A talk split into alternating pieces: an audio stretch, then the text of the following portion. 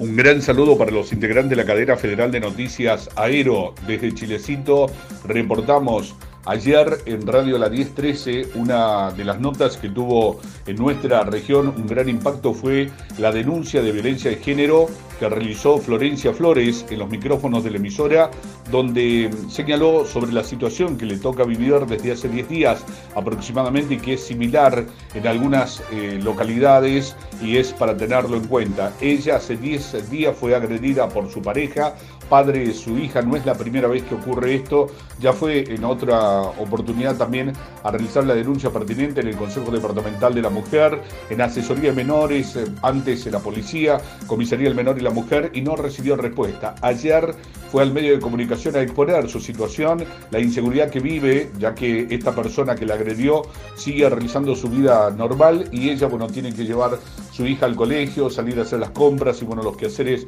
eh, diarios. Ante esa inseguridad, relató por espacio de una hora el dolor que sufre inmediatamente cuando llegó a su domicilio, recibía una comisión policial, como así también la llamaron desde el juzgado, para seguir su caso. Vamos a ver qué ocurre en el transcurso de la mañana. Expongo esta situación por lo que quizás ocurre en cuanto a las mujeres que son eh, víctimas de violencia de género y que se tienen que animar a denunciar ante los organismos pertinentes. Reportó Daniel Godoy, Radio La 1013 de Chilecito La Rioja, para la cadena federal de noticias Aero.